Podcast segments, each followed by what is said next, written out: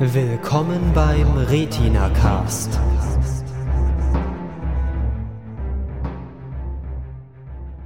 Hallo, herzlich willkommen zur zweiten Ausgabe eures Lieblingserien-Podcast, dem Retina Cast. Es geht um wieder mal eine epische Serie, die schon ein bisschen älter ist. Äh, nichtsdestotrotz müssen wir die einfach mal besprechen, weil ja, weil es Darum. muss einfach, genau, weil, weil Punkt. Ne? Weil es geht. Nee, nicht nur weil es geht, weil es einfach Pflicht ist. Wir also das gehört einfach, jeder sollte diese Serie gesehen haben, um, egal ob er sie gut findet oder nicht, aber gesehen haben muss man die einfach. Wir haben auch ein paar Leute, die die Serie blöd finden hier heute.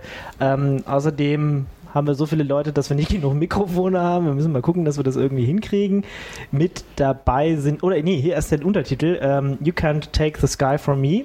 Ähm, diesmal der Untertitel dieser Ausgabe vom Retina Cast. Und äh, heute dabei sind Fleidy, Hallo. Jan, Hallo. Marcel, Hallo. Hades Jo. und Helena. Hallo. Ähm, ja, und wir müssen ja nicht groß erklären. Ich hoffe, die letzte Sendung hat euch gefallen und ihr guckt ab und zu mal auf retinacast.de vorbei, äh, wenn ihr es nicht schon längst abonniert habt und einfach automatisch es auf eure MP3-Player fällt. Genau, und votet es hoch äh, auf dem Podcast-Portal eurer Wahl. Genau. Ähm, und unterstützt uns und gebt uns Kommentare und äh, ja, ja. genau. Dann, dann mal zu Firefly. Wo kommt es her? Wo geht es hin? Äh, nee, wir haben schon gesagt, dass es gar nicht, gar nicht mehr weitergeht. Das ist ein bisschen blöd. Deswegen ist es so, ist es abgeschlossen und doch nicht abgeschlossen. Äh, aber vielleicht erstmal, ja, wer, äh, wer, welches Studio hat es produziert? Wer hat es produziert? Ich lese einfach vor aus Wikipedia. Nein. Ähm, es wurde produziert von Fox. Ich nehme mal an, das ist ein Sender. Ja. Vielleicht weiß jemand besser Bescheid als ich. Ähm, geschrieben auf jeden Fall von Joss Whedon, den man vielleicht kennt, weil er einfach extrem eine Fanbase hat als, ähm, was ist das deutsche Wort für Director? Regisseur. Und auch als Drehbuchautor. Gelaufen ist die Serie von 2002 bis 2003 und wurde dann nach 13 Folgen abgesetzt. Weiß jemand, was genau eigentlich der Grund war? Soweit ich weiß, waren die Einschaltquoten gar nicht so gut. Die haben dem anfangs keine gute Sendezeit gegeben und dann hat man ihm keine Chance gegeben. Hm. Ja, dumm gelaufen. Genau, es gab dann nachträglich eben Erfolg über DVD-Sales mit, den, mit dem Fandom, über das sich wahrscheinlich Pleidi dann noch aufregen möchte. Ähm, und es gab dann am Ende noch, später noch einen Kinofilm, Serenity, Hm. der sozusagen spielt nach den imaginären 15 Staffeln Laufzeit. So, das wäre dann die letzte Doppelfolge gewesen, sozusagen. Also einfach, es ist ein Kinofilm, Quasi aber er, einfach Deckel drauf. Genau, er beendet die Storylines teilweise auch echt äh, relativ drastisch. Brachial. Spoiler, Spoiler. Nicht. Ja. Ja, ähm, die Serie ist ja wie schon leicht äh, in den letzten Sätzen angekündigt, sehr polarisierend. Ähm, wir haben hier auch Fleidy, der da gestern zu einer sehr interessanten äh, Interpretation der Serienqualität gekommen ist. Ähm, wir haben Helena da, die sehr begeistert ist von der Serie. Ähm, wir haben Jan hier. Ich weiß nicht, auf welcher Seite stehst du? Ich bin eigentlich auch ähm, äh, Fan, weil das ist nämlich ein, ein Genre, was ich sehr mag, mit einem Genre, das ich eigentlich nicht leiden kann. Sehr gut verheiratet, so dass man es genießen kann. Ähm, Marcel? Ich finde es gut. Ich trage zwar ein Firefly-T-Shirt im Moment, aber ich würde mich jetzt nicht als Fanboy bezeichnen. Da weiß ich zu wenig. Aber ich finde es gut.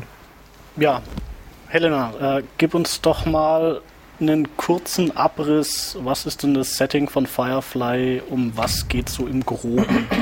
Die allumfassende Grobe. Die allumfassende Die grobe Zusammenfassung, die Serie spielt in der Zukunft, ich glaube mehrere hundert Jahre und ähm, 500 Jahre, genau. Und es gibt ein neues Sonnensystem, weil die Erde, die mal war, Earth that was, konnte nicht mehr länger die ganzen Leute ernähren sozusagen. Die sind aufgebrochen, ein neues Sonnensystem mit vielen, vielen Planeten, die terraformt wurden. Und da leben jetzt alle möglichen Leute und es gibt eben verschiedene Kultureinflüsse. einmal eben so diesen amerikanischen Space Western und dann aber auch das ganze Chinesische, was ein bisschen reinspielt. Also geflucht wird zum Beispiel immer auf Chinesisch und auch so von, von, von der Deko ist es so ein Mix aus Western und asiatischer Kultur teilweise, also ähm, eine ganz neue Richtung. Also die Richtung, das ist auch so der Style, das ist das, was mir in äh, Erinnerung geblieben ist. Äh, was mir da nur aufgefallen ist, ging auch neulich durchs Internet, äh, war, dass für eine Serie, wo so stark auf asiatische Kultur aufbaut, spielen dann doch recht wenig Asiaten mit. Tatsächlich schon, ja. Aber um mal dieses, falls es tatsächlich jemanden gibt, der das noch nicht kennt, um es vielleicht so zu verdeutlichen, um was es da geht, einfach vom Stil her. Es gibt, glaube ich, in dem Kinofilm, wenn mich nicht alles täuscht, ganz am Anfang eine Szene, wo jemand eben in so einem Saloon sitzt mit so einem ähm, Eisenbecher und er isst dann halt mit Stäbchen aus so einer chinesischen Schale und dann gibt es natürlich den Kampf in der Bar und er fliegt eben durch ein Fenster und es zerbricht nicht, weil es holographisch ist. Und ich finde, in dieser Szene hat man schon ganz gut so die Grundlagen dieses, des Stils einfach schon mal dargelegt. Es ist Western, aber eben mit Science Fiction und so ein bisschen asiatischer Kultur. Und es ist nicht so ganz typischer Alien Science Fiction. Es gibt nämlich eigentlich nur Menschen. Es gibt noch die Reavers, aber das sind auch eigentlich Menschen. Äh, und es gibt jetzt nicht irgendwelche komischen Alien-Tiere oder Alien-Pflanzen oder weiß der Himmel was, sondern es spielt halt einfach nur in der Zukunft. Es gibt jetzt auch keine Lichtgeschwindigkeit, sondern wenn man von Planeten zu Planeten muss, dann dauert das halt einfach mal drei Wochen. Und ähm, Das ja. ist immer noch eine ganz ordentliche Zeit. Das Ja. kommt darauf an, wie weit die Planeten auseinander liegen. Ich glaube, es gibt auch gar keine relativistischen Effekte, werden jedenfalls nicht erwähnt. Hm. Also theoretisch würden sie mehrere Jahre brauchen, aber ich denke, da hat man sich dann ein bisschen ähm, Das wird einfach übergangen angepasst. oder so. Ja, sehr kurze Mhm. Serie, sie fliegen auf zwei Planeten, dann sind alle tot. Nee, also ähm, das, äh, was auch sehr interessant ist, die Charaktere in der Serie. Also das fängt mal an, da haben wir den, den Captain Malcolm Reynolds von der Firefly. Das ist alles ziemlich bunt zusammengewürfelt. Dann gibt es dann noch äh, den Companion, der mit auf dem Schiff drauf ist. Ich weiß Äh, nicht. Also die Begleiterin quasi. Es ist, Also es es, ist eine, es ist eigentlich äh, eine Prostituierte, wenn man so will. Eine Prostituierte in der Zukunft, von der man auch so ein bisschen mitbekommt, dass die das tatsächlich auch studiert hat. Finde ich sehr interessant, dass man dann in der Zukunft Prostitution studieren kann. Ja, Och, das gab es in der Vergangenheit auch schon. Muss man nur mal die Lernen von Kamasutra angucken. ja. Ähm, ja, dann ja, ein Priester ist natürlich auch noch an Bord. Ja. Ähm, wir haben den, den sie Jane nannten.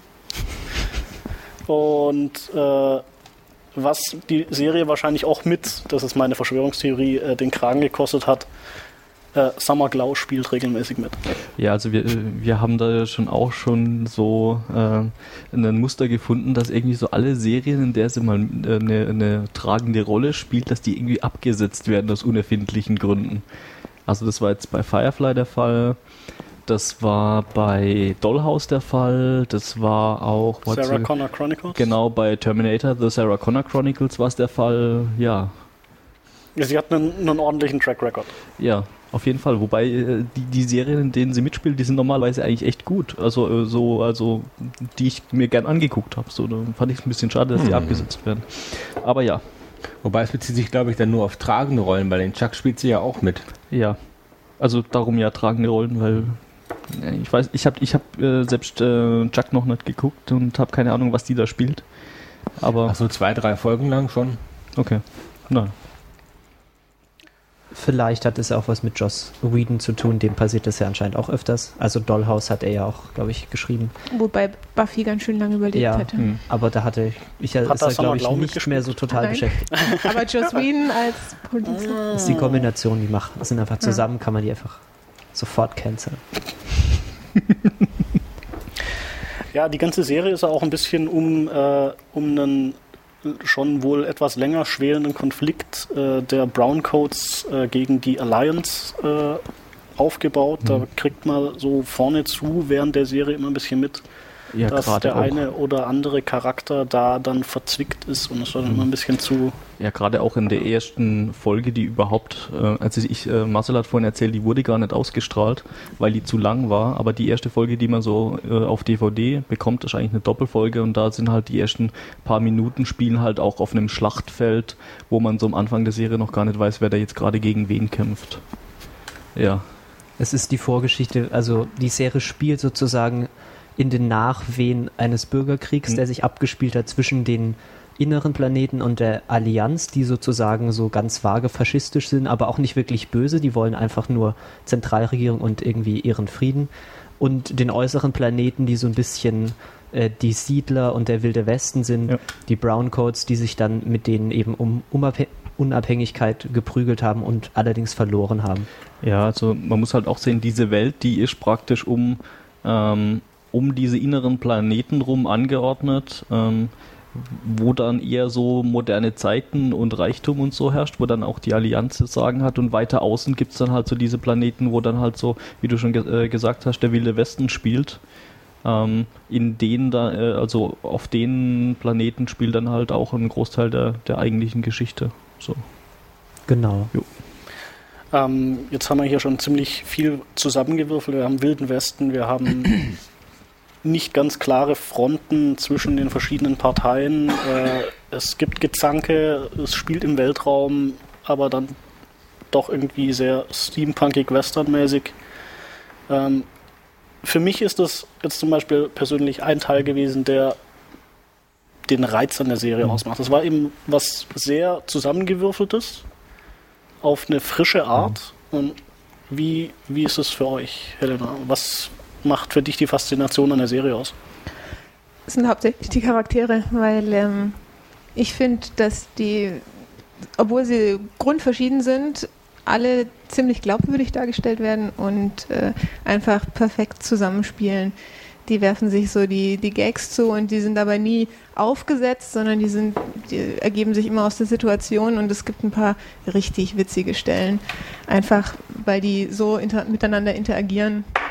Und das ist eigentlich das, was mir am besten gefällt. Ja, auch schon so am Anfang, als dann ähm, quasi äh, die Prostituierte aufs Schiff kommen soll und alle so total erstaunt sind, äh, weil sie mal den äh, Captain angeschossen hat. Ähm, da ergibt sich auch schon so eine gewisse Komik zwischen den beiden, die sich dann so im Laufe der Serie auch so durchzieht. Genau. Was ich auch sehr interessant fand, ist dieser Gedanke, ähm, der für Science Fiction sehr angemessen ist, wie ich finde, dass selbst wenn Technologie immer weiter fortschreitet, dass die Menschen grundsätzlich immer immer so bleiben, wie sie eben sind, dass sie sich gegenseitig in den Rücken fallen und um die Macht kämpfen. Also es ist keine Sozialutopie, wie zum Beispiel Star Wars, äh, Star Trek meinte ich, wo ja die Menschen unter sich eigentlich relativ friedlich leben und anscheinend ja auch mehr oder weniger das Geld abgeschafft haben und in ihrer quasi Utopie leben und da ist es eben Technik schreitet fort, aber Menschen sind immer so anstrengend, wie sie sind. Ja, ich glaube, das ist auch ein bisschen dieses Bild, wenn man keinen gemeinsamen Feind hat, dann wird, äh, kriegt man sich halt untereinander in die Haare. Und das hat man halt bei Star Trek zum Beispiel, da hat man ja quasi die anderen Völker, äh, mit denen man jetzt irgendwie Krieg führen kann oder mit denen wir irgendwie Probleme haben kann, dann kann, kann man sich in seinem eigenen Volk ja untereinander verstehen. Ich glaube, das ist immer, wer- dass man sich dann untereinander in die Haare kriegt, wenn man keinen gemeinsamen Gegner hat. Dann wäre es mal wieder Zeit. Ach nee, wir haben ja die islamischen äh, Gegner. Oder wir brauchen Außerirdische für die Weltregierung, ich sehe schon. Ja, irgendwie sowas. Ähm, Also was ich von der Ästhetik ganz interessant fand, war halt äh, auch diese, diese Kombination. Also ich glaube, ich habe da irgendwann auch mal so Winchester-Knarren gesehen, die dann irgendwie so Laserpartikel, was auch immer, geschossen haben. Äh, das ist schon eine interessante Kombination. Wobei es gibt, glaube ich, gibt es überhaupt Laserwaffen? Ich glaube, die schießen tatsächlich mit Kugeln. Oder die schießen auch mit Die Kugeln. schießen mit Kugeln. Das fand ich nämlich auch sehr. Die kommen aus dem Raumschiff und nehmen dann den Revolver und Ja, was ich, schießen dann. was ich tatsächlich auch interessant finde, die, die sind 500 Jahre in der Zukunft und die fahren immer noch, wenn sie dann mit dem Raumschiff gelandet sind, ähm, Fahrzeuge mit äh, Verbrennungsmotor. ja, aber in den, nicht in den inneren Welten, oder? Ja, aber in den äußeren Welten, da haben sie oft so ein, so ein, so eine, so ein Quad oder Pferde. Genau. Ja. Ja. aber ich meine, die Firefly, also zum Beispiel in dieser einen Folge, wo sie ziemlich schnell von dem Planeten starten müssen, wegen, oder war das sogar im Film, wegen den Reavers. Nee, nee, Da das, das war stoßen- tatsächlich die Pilotfolge. die Ja, da stoßen Folge. sie ja auch ordentlich Abgas aus, auch Ja. die Firefly Ja. selber. Also Ja. es ist jetzt keine so eine cleane Geschichte. Hm. Das fand ich, fand ich zum Beispiel jetzt da- daran auch ganz interessant, weil ich mag ähm, Science Fiction, die jetzt, sage ich mal, ein bisschen dreckiger ist, finde ich, hat, hat auch was. Also es wäre ein ähnlich, ähnliches Szenario äh, oder eine low-techigere Science Fiction hat man ja auch bei der Neuauflage von Galactica, wo man jetzt zwar schon, wo man schon sieht, okay, es gibt Raumschiffe, und das ist schon äh, ziemlich advanced, aber sage ich mal, ähm, trotzdem hat man viel noch dieses Maschinenraum-Flair und das sieht auch Ja. tatsächlich nach Maschinen aus und nicht nach wummenden Neonröhren wie bei Star Ja, Trek. genau, schon auch so dieses bisschen dreckige. Also was man aus Battlestar Galactica auch kennt, sind dann so diese ähm, Mi- Mining-Ships, ähm, bei denen es dann zwischendurch auch Aufstände gibt. Da, ist- da geht es halt auch richtig dreckig zur Sache und die müssen halt auch arbeiten, damit der Rest der Flotte dann halt auch irgendwie Treibstoff hat. Und ähm, das ist tatsächlich auch äh, interessant. Also da habe ich noch gar nicht drüber nachgedacht, ob jetzt irgendwie Science Fiction äh, so richtig clean ist oder ob es da irgendwie dreckig zur Sache geht. Ja, Star Wars hat ja auch so ein, also ein bisschen den An, ist ein bisschen den Anklang davon, auch von diesem dreckigen Science Fiction und der Gegenpol wäre ja, wie schon gesagt, eben Star Trek. Ich glaube, da ist immer, da gibt es wahrscheinlich noch so tausend Leute einfach in dieser, auf der Enterprise, die die ganze Zeit nur damit beschäftigt sind, das Plastik zu polieren. Mit alles schön glitzert. Ja, auch so selbst der, der Maschinenraum und der Engineering- und Waffenbereich, das ist halt alles immer so geschleckt. So. Ja. Und bei Ja. Firefly halt nicht. Ja. Ja, jetzt, jetzt haben wir hier schon über die Charaktere gesprochen, um, um das generelle Setting, um was es geht, aber um die Firefly, also das ist ja wohl äh, ein Raumschiff. Die, die Serenity. Ja, die Serenity. Firefly Class, Ja, Ja. okay, es ist Firefly Class. Sie Ähm. hat auch einen schönen leuchtenden Hintern. Ja, also sieht ein bisschen aus wie so Ja. eine, so eine, wie, wie nennt man Leucht- die denn? Äh, Leucht Glühwürmchen. Glühwürmchen, Glühwürmchen. genau. Das englische Wort für Glühwürmchen ist Ja, Firefly. Ja. Darum meine ich ja, ich, mir hat gerade die deutsche Übersetzung gefehlt. Also es ist eigentlich ein ziemlich hässliches Schiff, würde ich sagen. Von außen zumindest. Mhm. Ähm, und von innen hat es halt einen riesigen ähm, Cargo-Raum, wo man irgendwas transportieren kann. Und dann eher kleine Quartiere, einen kleinen Kochbereich. Ja, einen irgendwie so eine winzige Brücke, Genau. wo sie dann gerade mal so zu zweit oder zu dritt drin stehen können. Ja, und ähm, den Maschinenraum dann halt. Und das war es eigentlich so im Großen und Ganzen. Mhm. Dann gibt es noch zwei Shuttles, die dran sind. Und eins ist eben von der Companion, der Inara, gemietet. Und ähm, das war es eigentlich dann auch schon. Und das ist halt, wie schon gesagt, alles äh, nicht so besonders sauber. Ähm, und was ich dann auch mal ganz spannend fand in einer Folge, da sieht man dann, wie Mel mal aufs Klo geht. Also man sieht dann, dass er in seinem Quartier auch so eine ausklappbare Toilette hat. Und das, sowas wird ja in Star Trek komplett ausgeblendet zum Beispiel. Äh, was ich da auch interessant fand, war, dass sie dann tatsächlich so ein winziges Raumschiff haben, aber künstliche Gravitation. Also, weil sonst würde diese Toilette überhaupt nicht funktionieren. Also, man kann sich jetzt so vorstellen, da ist einfach so eine Holzplanke und der zieht da halt einfach so ein Pissoir raus, klappt es wieder rein und zieht oben drüber dann ein Waschbecken raus, mit dem er sich dann die Hände waschen kann. Das habe ich mich übrigens auch schon gefragt, weil es gibt ja eine Folge, wo sie tatsächlich ähm, ihren gesamten Antriebstreibstoff oder so verlieren und die Lebenserhaltungssysteme aufgeben, aber die Gravitation bleibt erhalten. Also da ist vielleicht auch so ein Das kleiner klassische Logikfehler. Eingebaute Magnetschuhe. Genau.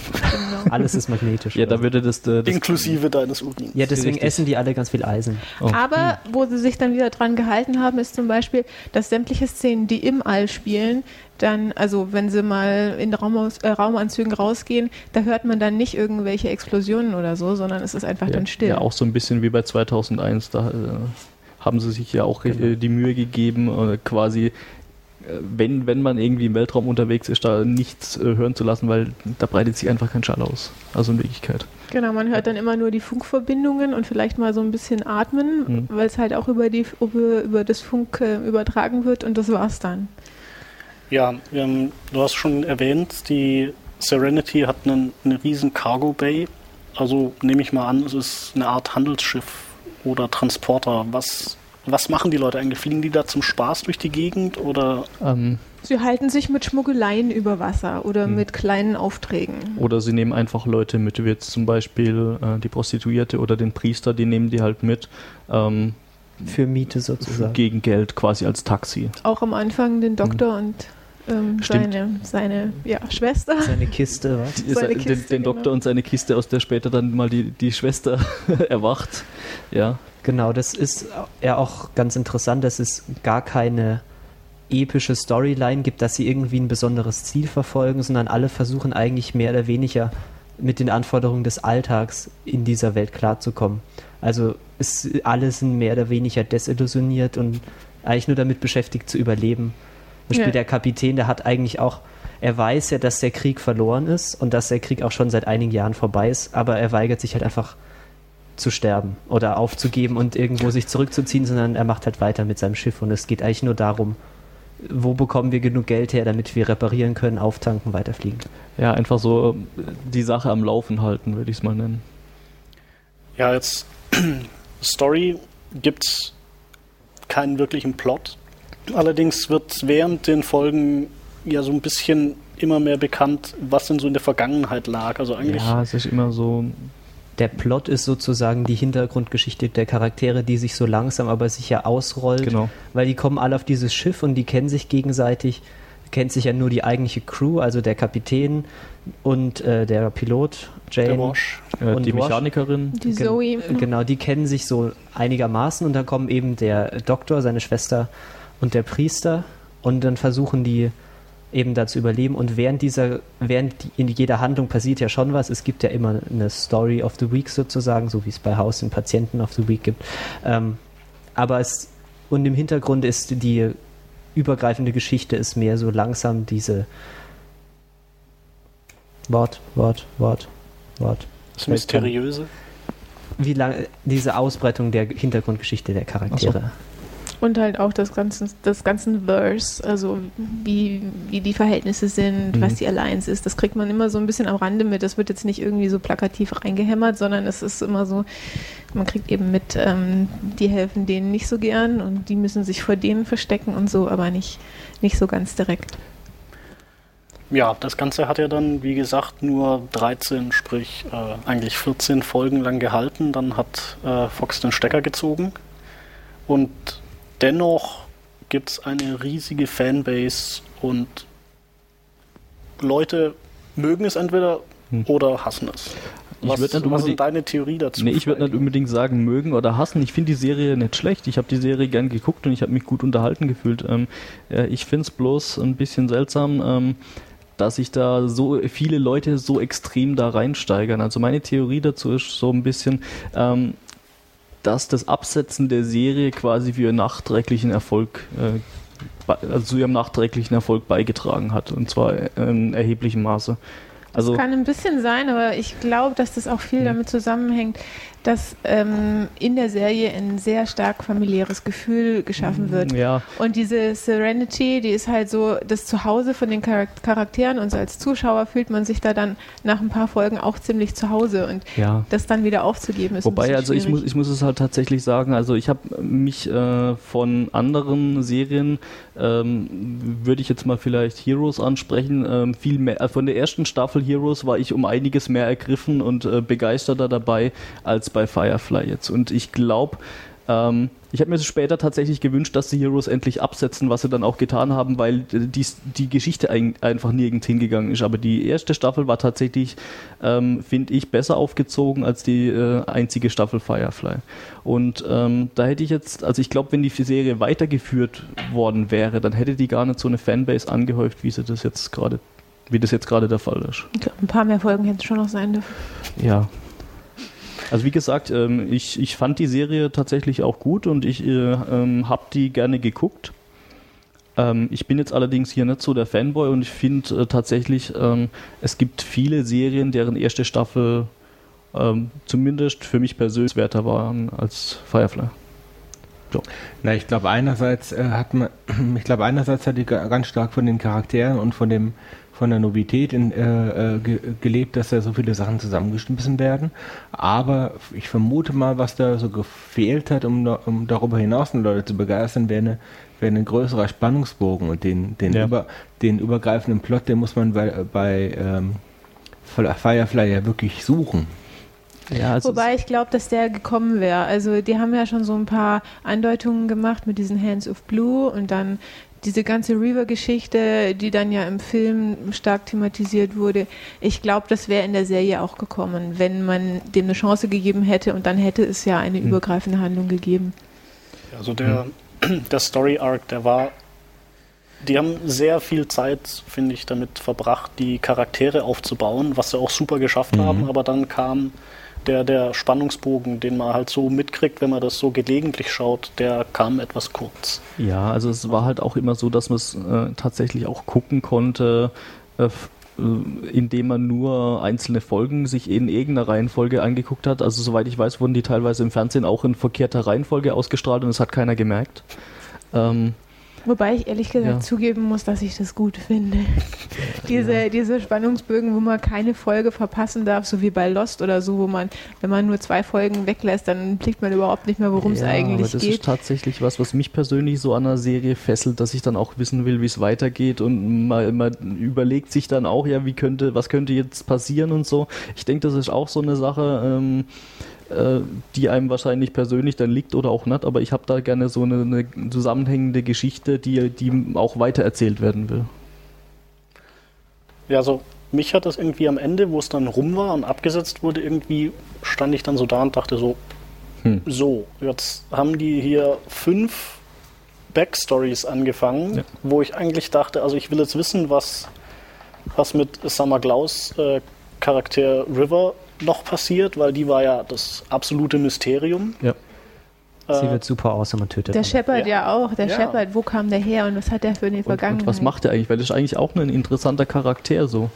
Ähm, reist einfach mit, weil er sich für Raumschiffe interessiert und ihm ist, ihm ist eigentlich relativ egal, wohin er reist. So. Ja. Ja, und er ist ja, also es wird ja in der letzten ausgestrahlten, oh Gott, können wir spoilern? Äh, Es wird nur im Nebensatz erwähnt, das ist kein richtiger Spoiler. In der letzten Folge wird auf jeden Fall so im Nebensatz erwähnt, ja, das ist kein Shepherd. Also so, das ist kein Priester. okay. Und dann, und in dem Moment fragt man sich so, okay, was ist er dann? Und dann wird die Serie abgesetzt und ist Mhm. vorbei. Also beziehungsweise ich habe das erst letztes Jahr geschaut, also ich wusste ja, dass es und keine selbst mehr im gibt. Film kriegt man es dann nicht mit. Genau. Da wird wenigstens die Summer Glow, äh, also die ähm, River. Ja, die kann dann noch mal richtig auf Charakter- elf drehen. Ja, genau. Ja, oh ja. Da Ja. wird das ein bisschen aufgelöst, genau. Gibt es zerlegen und so. Es gibt ähm, mehrere Comics, die, also ich glaube, es gibt mittlerweile sogar drei Comics, die zwischen der Serie und dem Film spielen. Und ähm, soweit ich weiß, gibt es auch noch einen weiteren, der nach dem Film spielt. Ich bin aber nicht hundertprozentig sicher, ob das schon ganz fertig ist, aber es ist auf jeden Fall was in der Mache auch noch. Also das lebt schon noch so ein bisschen weiter. Und ähm, bei den Fans hat auch die Hoffnung noch nie aufgehört, dass es doch noch irgendwann einen weiteren Film gibt. Ich weiß zum Beispiel, dass Patrick Roth Rothfuss, ich keine Ahnung, wie man den ausspricht, das ist ein ähm, amerikanischer Autor von äh, The Name of the Wind, der Name des Windes, keine Ahnung, ob das jemand gelesen hat, aber der hat jetzt mit seinen zwei Büchern so unglaublich viel Geld gemacht und der hat gesagt, wenn er mit dem zweiten Buch genauso viel Geld macht wie mit dem ersten oder so ähnlich, dann wird er die Rechte von Firefly kaufen und sie dem Nathan Fillion äh, geben und dann wird es wieder, läuft es wieder los. Also ob das irgendwie passiert, ist natürlich eine ganz andere Frage, aber es gibt wohl tatsächlich auch so Riesenprojekte von Fans, die Geld sammeln, damit man eben diese Rechte von Fox zurückkaufen kann und diese ganzen Geschichte. Ja, was ich ja tatsächlich echt interessant fände, wären so Alternat so Produktionen, die im selben Universum spielen, aber eine andere Geschichte erzählen und vielleicht nur ähm, so äh, am Rande die Storyline von Firefly kreuzen. Das fände ich zum Beispiel auch mal interessant. So ein bisschen wie bei Star Trek, dass man dann eine andere Serie im gleichen Universum Ja, macht. zum Beispiel oder, oder, so. sowas wie bei Doctor Who und Torchwood oder äh, Unit heißt die andere Serie, die da noch mit äh, Hm? Nee, nee, nee, nee. Oder? Gab es zu Unit Also auch eine Ich glaube, da Serie? gab es nichts. Es Okay, gab noch ja. die Sarah Jane Chronicles. Ja, Aber das war eher. Aber das Ja, aber oder dann so so- wie Buffy und Angel oder so. genau, genau. Hm. Könnte ich mir auch ganz gut vorstellen, könnte funktionieren. Also das Universum ist ja wirklich sehr vielschichtig und äh, es gibt unglaublich viele Planeten und es gibt äh, richtige, richtige Atlasse und Karten und ähm, wo man das alles nachgucken kann, wo welcher Planet ist und was auf welchen Planeten für Kulturen sind und so weiter und so fort. Also da könnte man, da könnte man noch ordentlich was dazu erfinden. Ja. Also ich finde, ir- irgendwie scheint, scheint was an der Serie zu verfangen. Ich könnte jetzt das zwar nicht in einen, ähm, mir fällt leider keine vergleichbare Serie ähm, an, die man jetzt als Analyse nehmen könnte und dann bei anderen Sachen gucken. Ja, mir ist zum Beispiel auch aufgefallen, der Nathan Fillion, der jetzt in Castle ähm, regelmäßig spielt, ähm, der zitiert auch ständig aus äh, Firefly in der Serie. Schaut jemand Castle? Ja, ich. Äh, kannst du kurz abreißen, auf welche Art er da jetzt auf die Serie Achso, ja, okay. Äh? Castle. Castle ist eine ähm, Romantik-Krimi-Serie. Äh, spielt sich ab zwischen einem ähm, Krimi-Autor namens Ka Richard Castle. Richard Castle, ähm, der halt äh, sehr äh, schweinemäßig erfolgreich ist mit seinen Romanen und der es deswegen zu Recherchezwecken ähm, schafft, äh, sich an eine ähm, Mordkommissarin dran zu hängen. Und quasi in, äh, in, diese, äh, in, diesem pa in dieser Paarung gibt es halt jeder Folge einen neuen Mord und ein paar Backstories. Eigentlich eine ganz putzige Serie. Ähm, die läuft auch noch, glaube ich, auch so halbwegs erfolgreich. Und ähm, die Zitate sind einmal so, dass da wirklich Szenen, ähm, äh, Szenen, Szenen komplett oder Dialoge komplett zitiert werden. Ähm, und der, der Schauspieler bzw. die Figur in, de, in der Serie taucht bei der, bei, in einer Halloween-Folge mit den Klamotten, ähm, also mit dem Originalkostüm äh, von dem äh, aus Firefly auf. Und wenn er dann gefragt wird, was er denn bitte da darstellen soll, meint er, ist doch klar, ich bin Space Cowboy. Es gibt auch, ich glaube, in ähm, The Big Bang Theory, da ist auch Ja. der eine ein Riesenfan von Firefly. Genau. Äh, und ich glaube, in einigen anderen Serien, also realen Serien, Mhm. werden immer mal wieder Anspielungen auf Firefly gemacht. Also Summer äh, tritt ja äh, zwischendurch auch in The Big Bang Theory mal als Gastrolle auf und spielt sich selbst. Ist auch sehr witzig. Äh, war allerdings dann zu, ne, zu der Zeit, äh, ähm, zu der noch äh, The Sarah Connor Chronicles, Chronicles gelaufen ist äh, und hat sich dann eher darauf bezogen. Aber ja. Ja, also die Serie hat wohl äh, auf vielen, vielen Ebenen bleibenden Eindruck hinterlassen. Also und die, der Cast treibt es ja wohl auch voran und vielleicht wird ja was kommen. Also ich denke mal auch so ein großes Ding, was Eindruck hinterlassen hat, war eben auch, wie schon angesprochen, das, das gritty, das, Trick, das dreckige Feeling, die Stille, wenn man im Weltraum war, einfach der, der Stil von dem Ganzen. Also auch das, wie bei Battlestar mit der wackeligen Handheld-Kamera gedrehte. Also es war einfach so, man war mittendrin. Was, was meint ihr? Ähm, wobei ich glaube, das hat sich Battlestar Galactica eher bei Firefly Ja, ja. abgeguckt. So. Aber ja, diese, diese Shaky Cam, wo man dann so im, im Weltraum die Raumschiffe von außen sieht, der, der Effekt kam mir bekannt vor, ja. Wobei ich es ehrlich gesagt bei Battlestar Galactica teilweise total nervig fand und bei Firefly hat es mich irgendwie nicht so gestört. Entweder haben die was anderes gemacht oder ähm, ich war einfach so begeistert von der Serie, dass ich sie übersehen habe. Also ich bin ja ein großer BSG-Fan und ich muss sagen, also mit der wackeligen Kamera, da wird man manchmal schon seekrank. Shaky Cam Ja. ist manchmal stilbildendes Mittel, finde ich das manchmal ganz gut, aber man kann es auch übertreiben. Ich finde es zum Beispiel in diesen äh, Transformers-Filmen. Der Michael Bay ist ja auch so ein Fetischist von der Shaky Cam. Und es ist unerträglich, wenn er die epischen Action-Szenen hat mit den ultrateuren CGI-Robotern und es keine einzige Einstellung gibt, wo man was von diesen Viechern sieht, weil einfach nur shaky, shaky, shaky, shaky, shaky, das ist unerträglich. Aber bei Firefly fand ich es tatsächlich, hilft es für mehr Realismus. Ich meine, das Problem ist jetzt natürlich auch, dass sie mit dem Film, wie schon angedeutet, äh, so ein paar Storylines abrupt zum Ende gebracht haben. Und wenn man jetzt vielleicht noch einen Film planen würde und der danach spielen würde, dann würde massiv was fehlen. Ich will jetzt hier nicht zu viel verraten, aber ähm, da wird schon ein bisschen aufgeräumt. Und dann hätte man so ganz gerne am besten so einen Film zwischen der Serie und dem Film, so ungefähr, dass da vielleicht noch irgendwie was spielt, da wo es jetzt eben diese Comics gibt, weil äh, der Film, der ist zwar als Film nicht schlecht, aber was sie halt probiert haben, ist damit noch neue Zuschauer zu cashen und das zum Beispiel bei mir damit auch geschafft, ich habe den Film zuerst gesehen, dann die Serie. Äh, aber sie haben so die Beziehungen zwischen den Charakteren am Anfang vom Film so ein bisschen auf Null gesetzt. Also zumindest zwischen dem Captain und dem, dem Doktor. Und das hat mich einfach massiv geärgert nachher, als ich dann, nachdem ich die Serie geguckt habe, den Film nochmal angeschaut habe, habe ich gedacht, nee, das geht so gar nicht. Und ähm, das war einfach, da war in dem Film war nicht die gleiche Atmosphäre wie, Atmosphäre wie in der Serie, fand ich. Also wenn ich, wenn ich jetzt hingehen würde, äh, ich schaue mir die Serie an, schaue mir danach den Film an, hol mir vielleicht noch die Comics. Äh, Gibt es darüber hinaus noch irgendwas, äh, wie jetzt die doch sehr äh, breite Fanbase äh, bedient wird? Also gibt es da irgendwelche nennenswerten Communities im Internet, von denen du das irgendwas weißt oder sonstiges Material? Gibt es bestimmt Communities, allerdings muss ich es ehrlich zugeben, dass ich da ähm, mich nicht so für interessiere. Ich weiß, dass es so ein, so ein Wiki gibt für, für Firefly. Mhm. Ähm, und es gibt auch Seiten, die die ganzen chinesischen Flüche, die in der Serie vorkommen, ins äh, Englische übersetzen, dass man überhaupt mal weiß, was die da eigentlich sprechen, weil das wird nicht ähm, untertitelt. Ähm, und dann gibt es halt ähm, einen Atlas von dem Verse, wie schon gesagt. Ich habe auch zu Hause eine riesig große, ähm, ein riesig großes Poster mit dem ganzen Verse, mit den Planeten und so.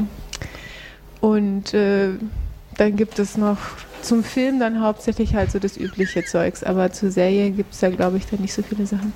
Ähm, ich finde, was man machen kann, wenn man an sich auch die Schauspieler ganz sympathisch fand, die sind alle auf Twitter und die sind auch sehr interessant. Also zum Beispiel der Nathan Fillion, der den ähm, Captain spielt, der ist auch irgendwie ein ziemlich cooler Typ und dem kann man mal auf Twitter folgen. Er twittert dann auch immer, wenn es irgendwas Relevantes gibt über Firefly noch. Manchmal passiert ja irgendwie doch noch was. Und ich finde den ganz cool, so. Weil er spielt dann auch immer noch hier, ich bin der Kapitän.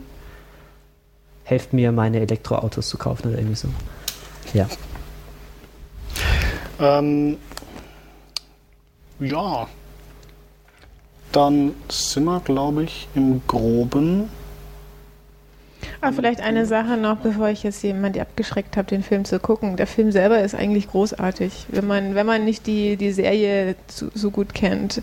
Also ich finde ihn toll, ich finde die Storyline toll, ich finde die Spannung klasse, die, die Effekte sehen gut aus. Also ich fand ihn super eigentlich, nur halt, es ist nicht genau die gleiche Atmosphäre und das war das, was ich schade fand. Ich fand ihn dann so als Abschluss, fand ich ihn eigentlich ganz gut, weil einmal, man hat mal gesehen, wie Firefly ausgesehen hätte, wenn sie wirklich richtig Budget gehabt hätten, wahrscheinlich.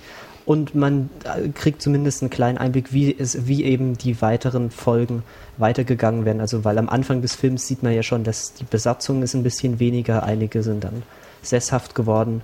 Und man kann sozusagen nochmals sehen, wie es weitergegangen wäre und man hat auch so ein bisschen, man kann irgendwie damit abschließen und bleibt nicht so ganz so im leeren Raum hängen, wie am Ende von der letzten Folge. Ja. Jo. Ähm, jetzt sehe ich hier gerade noch im Chat Conventions. Äh, Oh, Gibt's da- Conventions. Gibt es da was Explizites zu Firefly oder haben die einfach eine, eine starke Präsenz auf den üblichen Conventions, wenn ich mich dafür interessiere und da auch mit Fans in Kontakt treten will? Oder? Muss ich passen. Ich war bis jetzt nur einmal auf der FedCon und da war das noch nicht so Thema. Also auf der letzten FedCon waren ein paar Leute. Okay.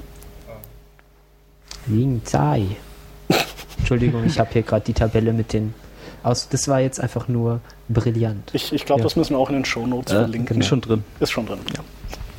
Äh, ja, hat noch irgendjemand an diesem Punkt Ja, wir könnten noch unsere Picks machen.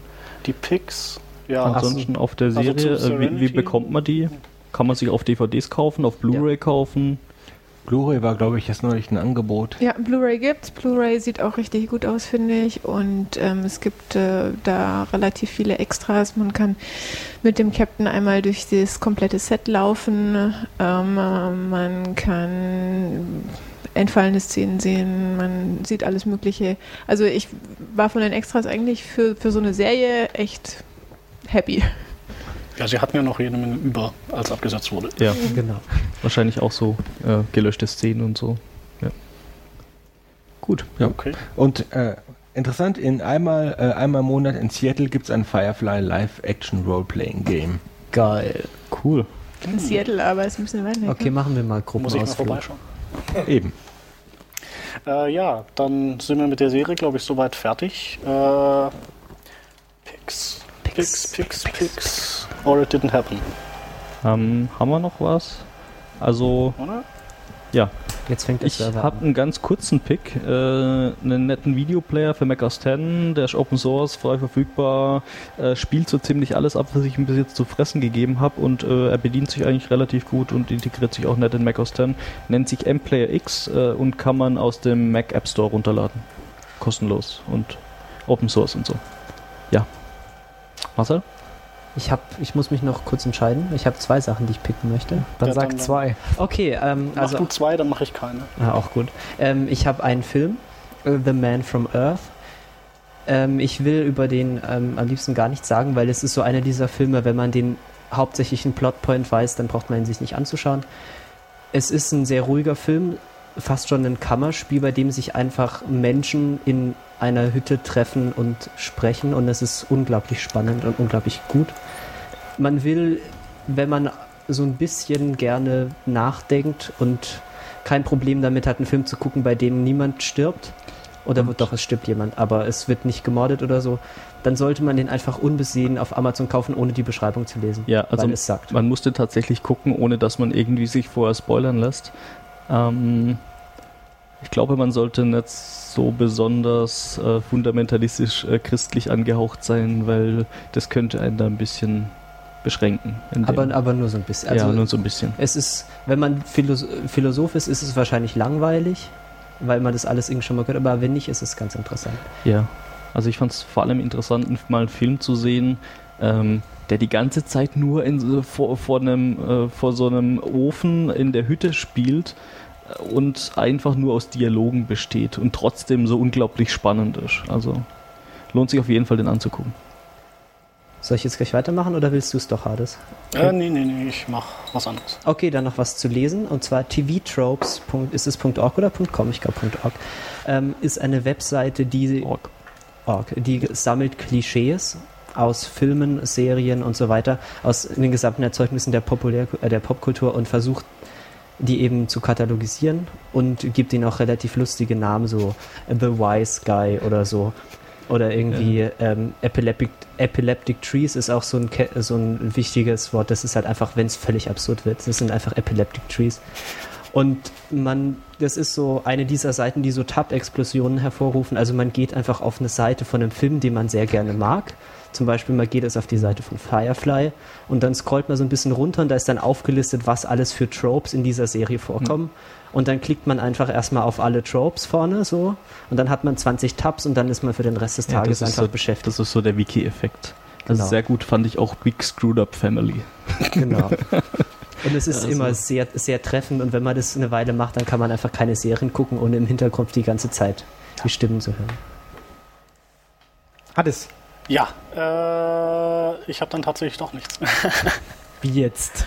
nee, doch. Nee, habe ich jetzt was? Ja, weiß ich nicht. Dann Jan, genau. Genau. Oh. äh, ja, mein Pick ist, ich möcht, möchte gerne äh, eine sehr britische, sehr lustige Serie von 2000 promoten, namens Black Books. Ist zu beziehen auf DVD. Ähm, recht günstig, lief leider nie in Deutschland meines Wissens. Ich bin ähm, über eine dieser Amazon, Ihnen könnte auch gefallen, Empfehlungen draufgekommen. Es funktioniert tatsächlich. Äh, Es funktioniert tatsächlich. tatsächlich. Ja. Ähm, zur Story ist es äh, eine, ähm, eine jeweils, eigentlich jeweils abgeschlossene ähm, Folgenserie, ähm, die äh, in einem Gebrauchtwaren Buchhandel spielt, der von einem misanthropischen Iren, äh, der in der Regel betrunken ist, geführt wird, der Bücher zwar mag, aber Kunden eigentlich nicht so sehr und äh, nach seinem, äh, seinem Kumpel, ein ehemaliger Hippie-Buchhalter, der quasi für das Menschliche im Laden sorgt und quasi anhand äh, den beiden und noch ihrer Nachbarin, einer äh, Verkäuferin für In Inneneinrichtungsgegenstände, wo sie selber teilweise nicht genau weiß, wozu die gut sind. Ähm, äh, bei den dreien entspinnen, entspinnen sich so ein paar sehr abstruse, sehr nette Geschichten. Also ähm, ist eine sehr, sehr britische, äh, sehr, sehr britischer Humor, aber wirklich äh, äh, auf den Boden schmeißt oder auf den Teppich rollen Qualitäten hat. Aber ohne Hintergrundgelache dann? Ich erinnere, ich erinnere mich nicht an Hintergrundgelache. Ich gehe mal davon aus, es gibt keins.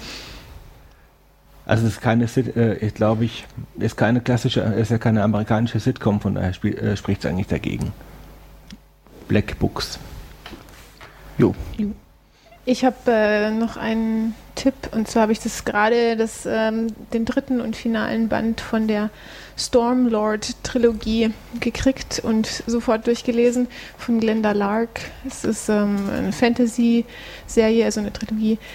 Äh, die in einem komplett anderen Land spielt, in dem es äh, sehr, sehr wenig Wasser gibt und Wasser eigentlich so das Ein und alles ist und es dann aber verschiedene Leute gibt, die äh, wassersensitiv sind und ähm, dann auch äh, Regenwolken aus dem Meer ziehen können und es regnen lassen können. Und da geht es ziemlich viel um Intrigen und hauptsächlich um einen, der eben aufwächst ähm, als oder geboren wird als ähm, Wasserloser, also hat kein Recht auf Wasser und ähm, dann aber sich herausstellt, dass er da sehr viele Kräfte hat. Und ich fand es einfach nur super und habe das, wie gesagt, das dritte, den dritten Band jetzt auch ziemlich schnell durchgelesen, innerhalb von 24 Stunden, glaube ich. Ja, äh, pick ich jetzt noch was? Das ist eine gute Frage. Ähm, hast du noch was, Ingo? Du darfst sie nicht Ah, raus, bevor du nicht pickst. Hm. Dann, dann pick ich einfach mal was komplett anderes, was bis jetzt noch nicht da war. Pick bitte Äh. jetzt nicht Pearl oder so. Nein, ich picke nicht Pearl, ich picke auch nicht ZSH. Äh, ich picke ostasiatisches Kulturgut und zwar ein Anime. Äh, und da picke ich jetzt einfach mal Eden of the East, der mir sehr gefallen hat. Ist es mit Tentakel oder ohne? Äh, das ist ohne Tentakel Okay. tatsächlich. Ähm, es, es ist eher so ein, ein Setting äh, Romantik, Mystery und Psychologie. Und am Anfang sehr verworren und das kommt dann so vorne zu während der Serie raus, was da passiert ist und um was es überhaupt geht. Zum gewissen Grad zumindest. Und es fängt an mit einem mit einem riesen Terroranschlag eigentlich, der, der Careless Monday. Und aus dem entspinnt sich dann so über ein bisschen so eine, ja, so ein, so ein Typ wacht auf, hat irgendwie Teilamnesie, hat ein Telefon in der Hand und dann ruft ihn da jemand an und sagt ihm, ja, du hast irgendwie so und so viel, viele Dollar und äh, sag mir, was ich machen soll, es wird geschehen. Und dann, dann sagt er halt, mach mir XY und so weiter und es passiert. Und der Hintergedanke ist halt, das Geld, was man da hat, einzusetzen, um innerhalb von einem bestimmten Timeframe die Welt zu verbessern. Und äh, wenn es halt nicht funktioniert, geht man drauf. Also das Setting ist sehr interessant, die Serie hat mir gefallen, der Opening-Theme ist episch, äh, sehr zu empfehlen. Okay, dann pick ich nochmal was ganz, ganz generisches, nämlich Conventions. Äh, Ich war nämlich letztens auf der äh, FedCon 10 und da war auch äh, Gene Sean Maher. Heißt der so? Echt? Mayer? Mayer, Sean Mayer. Genau, man sollte, man sollte die Namen englisch aussprechen. Maher klingt aber auch ganz lustig. Sean Mayer äh, ist auf die Bühne gekommen, hat sein Handy rausgenommen, hat erstmal ein paar F äh, Fotos gemacht und sie dann gleich getwittert. Dem Motto, ha, ich bin hier auf der FedCon-Bühne, da ist das Publikum, saugeil. Ähm, also die Serenity-Charaktere tauchen halt auch auf in anderen Serien immer wieder auf. Also den Sean und äh, ein paar andere haben, haben wir letztens auch in äh, Warehouse 13 gesehen, wo auch wieder mal so einige zusammengespielt haben, immer ganz lustig.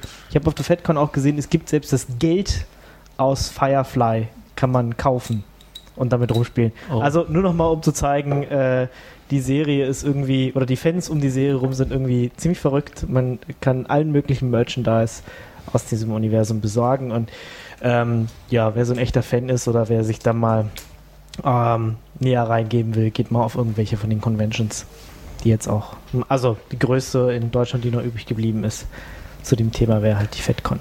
Jo. Okay, das war's mit der zweiten Ausgabe des Serienpodcasts, dem Retina Cast, quasi Staffel 1, Episode 2. Ich weiß nicht, ob es jemals eine Staffel 2 geben wird. Da müssen wir noch drüber diskutieren, ob wir das jahreweise irgendwie machen oder Wir setzen uns ab und dann haben wir auf DVD Erfolg und da machen wir einen Kinofilm. einen Kinofilm. Ja. Genau. Genau, und dann gibt es einen Re-Release und äh, das wird dann Staffel 2.